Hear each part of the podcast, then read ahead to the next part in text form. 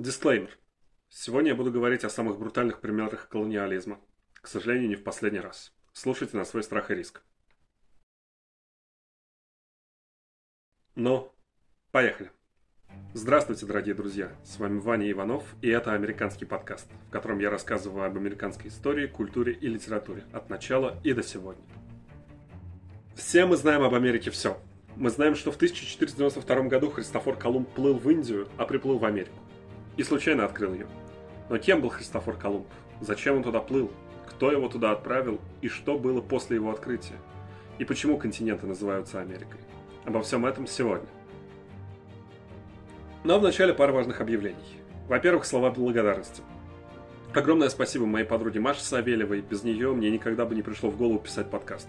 Моему другу и автору обложки Вениамину Фадееву и моему коллеге и другу Антону Панову за источники и научную литературу. И большое спасибо моим друзьям Илье Фальзиберу и Владимиру Багаевскому за то, что слушали мои записи и нытье. На первое они давали конструктивную критику, а на вторую на столовые платки. Отдельное огромное спасибо моей маме, поддерживающей все мои благие начинания. Люблю тебя, мам. Еще одна новость. Я создал телеграм-канал, в котором я буду выкладывать выпуски, собирать ваши комментарии, принимать вашу критику, отвечать на ваши вопросы. Ссылка будет в описании. Присоединяйтесь. И вот теперь мы начинаем. Эпиграф. Замечательно, что он открыл Америку. Было бы еще более замечательно, если бы он проплыл мимо. Марк Твен. Представьте себе теплое синее море. Высоко в небе сияет солнце, его золотые лучи играют на волнах, над вашей головой парят чайки, это приятное чувство твердой земли под ногами после месяца корабельной качки невозможно описать словами. Но сейчас не до радости. Перед вами на берегу стоит толпа. Они машут руками и что-то кричат на непонятном языке. У некоторых из них в руках оружие, дротики, короткие копья и дубины. Их много больше, чем ваших товарищей. Они совершенно не похожи на вас. Их кожа темная, темнее вашей. Многие из них не одеты, с какими-то камушками на лице. Странно, но они вроде как не очень похожи на индийцев, о которых говорил капитан. А кстати, где он? А вот он. Итальянец со странной фамилией Колумб вышел вперед. К нему подходят несколько местных жителей, они машут руками, пытаясь объяснить, кто еще хочет. Наконец капитан взмахивает рукой, отдает несколько команд, и вы со своими товарищами-матросами облегченно выдыхаете. Странно, а вы не заметили, насколько крепко сжимали рукоять железного меча? Эти странные люди вам рады, они хотят меняться, кричит Колумб. И уже через минуту местные жители окружают вас и на перебой начинают предлагать на обмен то, что имеют экзотических птиц, мотки хлопковой пряжи, странные плоды, покрытые желтыми ягодами, ткани. Но ваше внимание привлекает не то, что у этих людей в руках, а то, что у них в ушах. Этот приятный блеск не спутать ни с чем. Одним своим видом он манит, согревает и обещает исполнение всех желаний. В ушах местных жителей блестит золото, и его блеск – все, о чем вы думаете. Первая встреча Христофора Колумба и испанцев с индейцами состоялась в октябре 1492 года. Тремя месяцами ранее три корабля Пинта, Нинья и Санта-Мария покинули гавань испанского города Палас де ла Фронтера и после небольшой остановки на Канарских островах отправились на запад, через Атлантику, в Индию. Да-да, Христофор Колумб плыл в Индию, а не в Америку. И ни о какой Америке он даже не подозревал. К тому моменту даже гренландцы забыли о Винланде, хотя существует карта 15 века, на которой отмечен Винланд и другие земли. Но мы отходим от темы. Вот вы никогда не задумывались, зачем Колумбу вообще нужно было плыть в Индию? Что там такого в этой Индии? Ради чего нужно было бы плыть аж через океан, чтобы достичь ее? Ответ поразительно прост. Это роскошь. Специи, пряности, шелка, фарфор – все это пользовалось бешеной популярностью в Европе. Короли и королевы Старого Мира готовы были платить за все это золотом. А теперь углубимся в историю, а именно в античность. Во втором веке до нашей эры китайские императоры начали экспортировать за границу шелк. Через десятки рук этот товар оказывался в Средиземноморье, где его как раз высоко ценили. А Средиземноморье, в свою очередь, продавало в Китае вино, лошадей и много чего еще. Со временем к этому торговому пути присоединилась и Индия, и в Европу через Среднюю Азию, Персию и Ближний Восток потоком потекли товары. Те, кто участвовал в этой торговле и жил на торговых путях, сказочно богатели. Такие города, как Хива, Самарканд, Бухара, Хорезм, из небольших деревень оазисов быстро превратились в богатые города и даже мегаполисы. Но не все было так радостно и безоблачно. Главный враг торговли – это война. И в тех степных регионах она была привычным и понятным делом.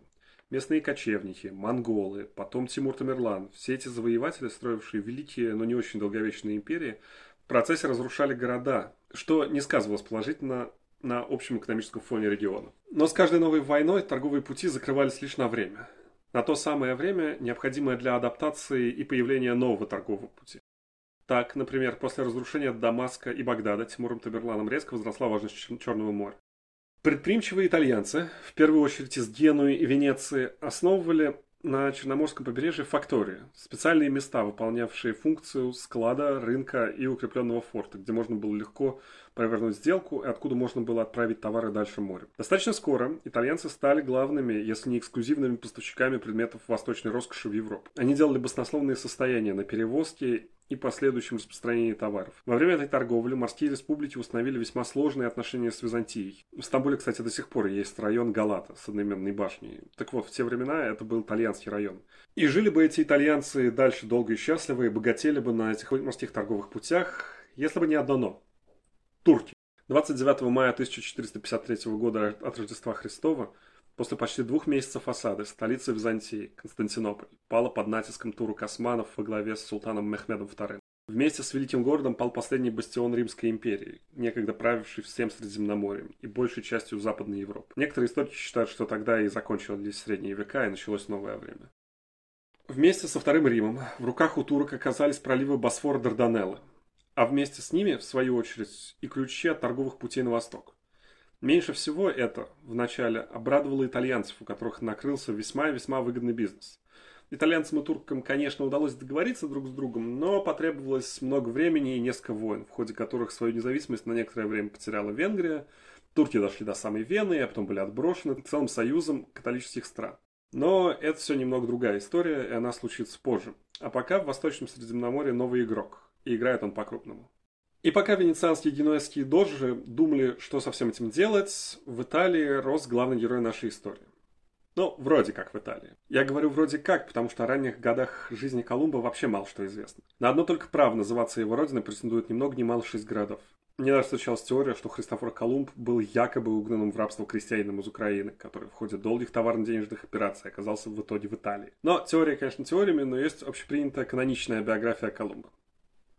Согласно ей, отцом Христофора вроде как был итальянский ткач Бартоломео Колумб, а мама – уроженка тогда еще генуэзской Корсики Сюзанна Фонтаноза. В 10 лет Христофора Бартоломеича отправили учиться в Павию, а в 14 он стал моряком. Колумб был хорошо образован для своего времени и знал несколько языков. Некоторые ученые предполагают, что это он все сам. Знаете, бывают такие люди-самоучки, которые упорно занимаются самообразованием и достигают в этом высот. Вот Колумб был одним из них. И как-то сам он, помимо языков, изучил математику, астрономию и навигацию.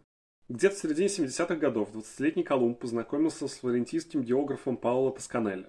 У Тосканелли была идея. Ну, не идея, а скорее теория. Согласно ей, Земля была шаром, а до Индии и Китая можно доплыть через Атлантический океан. До них примерно 5000 километров. У него даже карта была, на которой он изобразил мир. Сразу скажу, Тосканелли ошибался ошибался сильно. Э, но он об этом не знал, и, видимо, Паоло сумел убедить в своей правоте молодого Колумба. Причем Колумб начал носиться с этой идеей, ища спонсоров для своей экспедиции на запад. И первым делом он пошел с этой идеей к своим родным генуэзцам. Но тем оказалось не до него. И он отправился к владыке главной морской державы того времени, королю Португалии. Почему Португалия в 15 веке владычица морей? Ну, чтобы ответить на этот вопрос, надо посмотреть на карту. Португалия, прямо скажем, не самая большая страна, которая всегда была на таком, знаете, отшибе Европы. Вообще, начиная даже с самых древних римлян. В тех местах, правда, тогда жили не португальцы, а лузитаны, но это не так важно. Само королевство Португалия появилось только в XII веке и достаточно быстро получило более или менее современные границы. А дальше получилась неловкая ситуация. С одной стороны, португальским монархам, возможно, очень хотелось править страной побольше. А с другой, строить страну побольше означало воевать с королевством Кастилия, самым большим и сильным на Иберийском полуострове. Сложности добавляло и то, что Португалия граничила только с Кастилией. И, ну, с Кастилией и Атлантическим океаном. За полвека до Колумба в португальской королевской семье родился мальчик по имени Энрике. Второй сын короля Жуана Португальского вошел в историю как организатор и спонсор морских экспедиций в Африку, сделавший неоценимый вклад в развитие картографии и навигации, за что и получил прозвище «навигатор». Ах да, еще рабы. Принц Энрике начал первым завозить чернокожих рабов из Африки в Португалию и даже сделал работорговлю госмонополией. Но мы немного отвлеклись. Ко второй половине 15 века Португалия контролировала острова Мадейра, острова Зеленого мысра, острова в Гвинейском заливе, постепенно расширяя свое влияние в Африке и устанавливая контроль над ее побережьем. Пройдет совсем немного времени, и португальский капитан и путешественник Васко да Гама обойдет весь черный континент и окажется в Тихом океане. Вот такой была Португалия в 15 веке, расширяющая свое морское владычество и постепенно строящая невероятно могучий военный флот. И именно в эту страну мореплавателей Христофор Колумб принес свой бизнес-проект. И ему отказали. Но предприимчивый итальянец не успокоился и начал писать письма монархам Англии, Франции и Испании. И отовсюду он получал примерно один и тот же ответ. Очень интересно, но нам пока не до этого. Наконец он перебрался в Испанию, которая тогда еще как бы не была Испанией, хотя к этому уже все шло. 19 октября 1469 года наследник королевства Арагон, это область на северо-востоке Испании, Фердинанд или Фернандо, и Изабелла, наследница королевства Кастилия, обвенчались и тем самым формально объединили оба королевства в одно. Не поймите меня неправильно, эти земли все еще управлялись отдельно, у каждой были свои столицы, свои правительства, свои налоги, свои кортесы, но начало Испании было все-таки положено. Колумбу удалось связаться с несколькими испанскими аристократами, изложить им свои идеи, а те, в свою очередь, помогли ему со встречей с королем и королевой. Монархи выслушали Христофора, сказали, как интересно. Но прости, пока реально не до тебя. У нас тут война с последним оплотом мавров, давай чуть позже, окей? Колумб снова не расстроился и продолжил буквально преследовать королевскую читу со своей идеей. И после падения Гранады в, в начале 1492 года и завершения реконкисты его уговоры дали свои плоды. Возможно, Изабелла и Фердинанд поддались на уговоры Христофора открыть путь в Индию и от, потом оттуда ударить по османам и вернуть Иерусалим.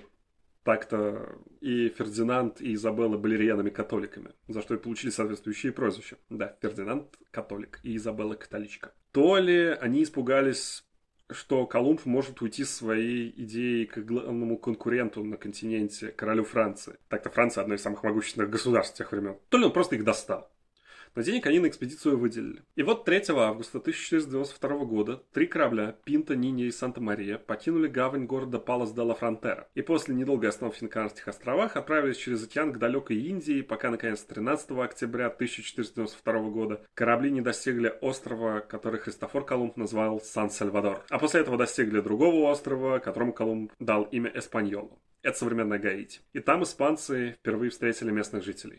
Сложно сказать, сколько индейцы Аравати жили на своем острове до прибытия испанцев. Ученые предполагают, что предки индейцев переселились туда с континента. Об этом свидетельствует схожесть обычаев, общее гостеприимство и желание поделиться тем, что имели. Сами Аравати жили небольшими общинами, занимались сельским хозяйством, в частности выращивали кукурузу. Они умели прясть и ткать, но у них не было ни лошадей, ни другого рабочего скота. Наш главный источник по тому периоду, испанский священник Бартоломео Лас Касас, описывал араваков физически сильными, хорошими пловцами. Согласно его описанию, индейцы жили вместе в больших колоколообразных домах из крепкого дерева и пальмовых листьев. Больше всего испанского священника удивляли гендерные отношения. Он удивлялся отсутствию брачных законов. Лакасас отмечал, что у араваков мужчины и женщины выбирают себе партнеров, а если отношения им надоедали или становились в тягость, то они просто спокойно расходились.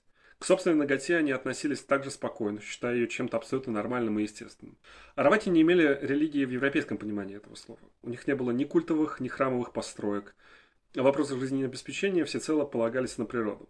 Также у аборигенов не было никаких представлений о торговле. Индейцы ценили разноцветные птичьи перья, зеленые и белые камни, которыми украшали свои губы и лица. Единственный металл, который они знали, был золото.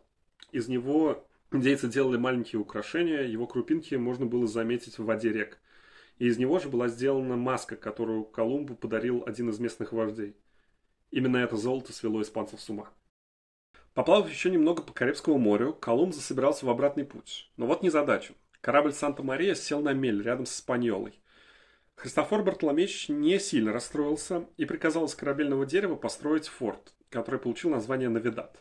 Так-то первое укрепление европейцев в Америке. Там он оставил команду Санта-Марии и приказал ей найти на острове пряности и золото. Перед своим отправлением он и его люди захватили какое-то количество местных жителей, чтобы доставить их в Испанию. Часть из них погибла от холода в плавании.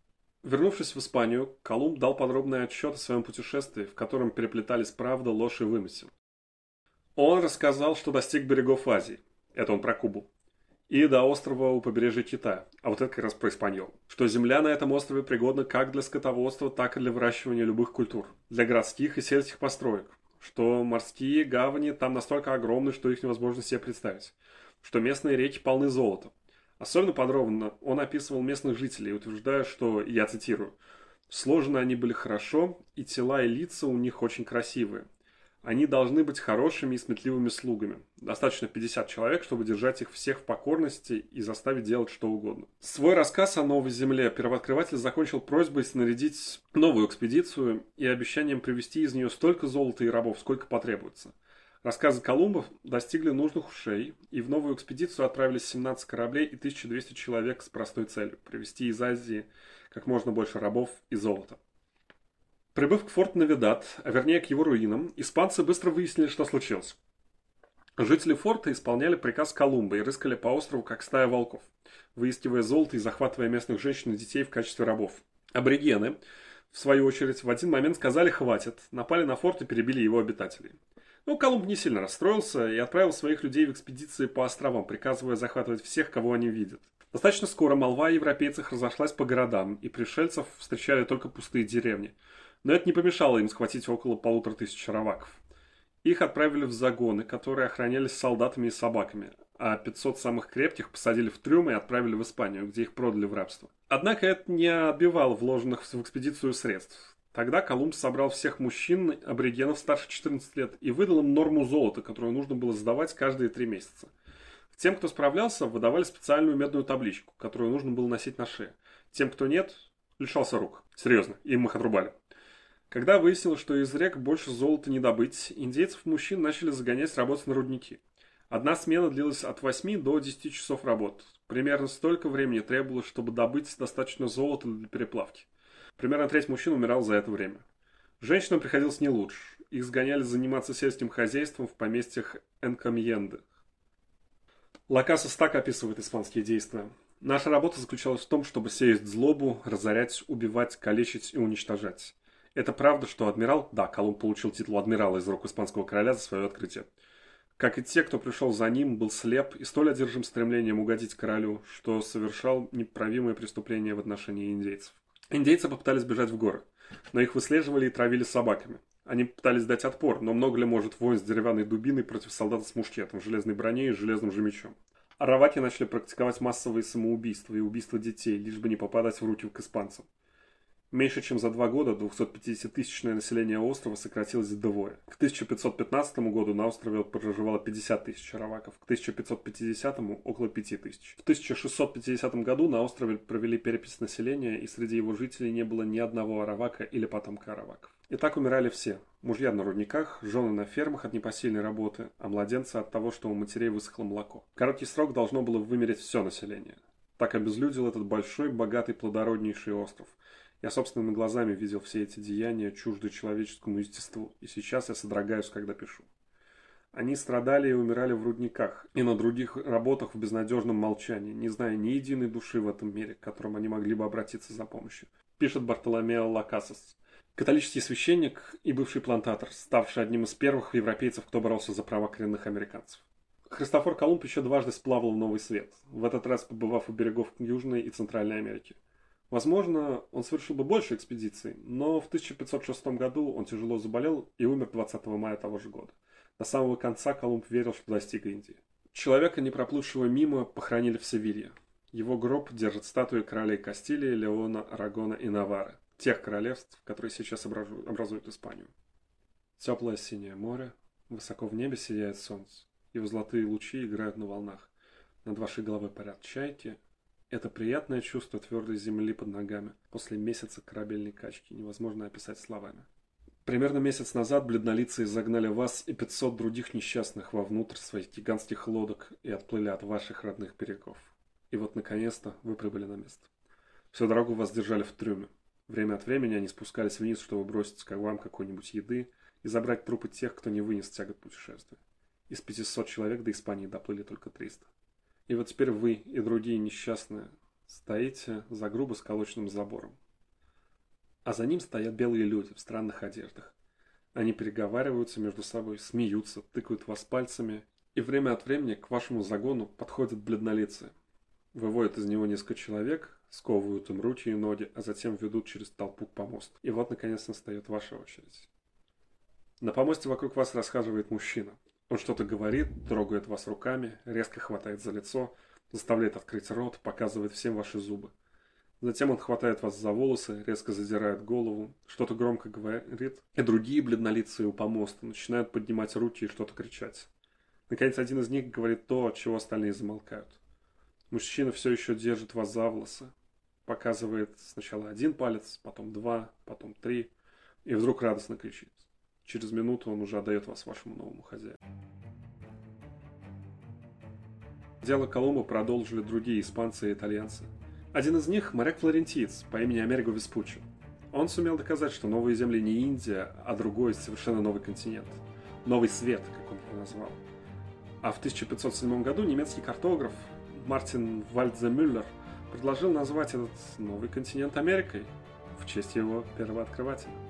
А испанцы? Испанцы колонизируют Южную и Центральную Америку процессе разграбив и уничтожив несколько великих цивилизаций, кровью вписав имена Франциско Писаро и Эрнона Кортеса в историю. С 1892 года, 10 октября, в США празднуется День Колумба. И так он спокойно праздновался вплоть до 1990 года, когда штат Северная Дакота, известная большим количеством детских резерваций, не объявил, что более не собирается отмечать День человека, чьи руки по локоть в крови коренных народов континента. Вместо этого в Северной Дакоте и еще 13 штатах каждый год 10 октября отмечается День коренных американцев. Наследие Христофора Колумба – это не только одно из величайших открытий в истории человечества. Это еще и пламя, и кровь, и угнетение, и насилие, и рабство. На протяжении десятилетий ученые, историки, учителя и политики говорили о первом, напрочь забывая о втором.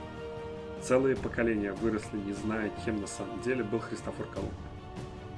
Хотя мы же знаем.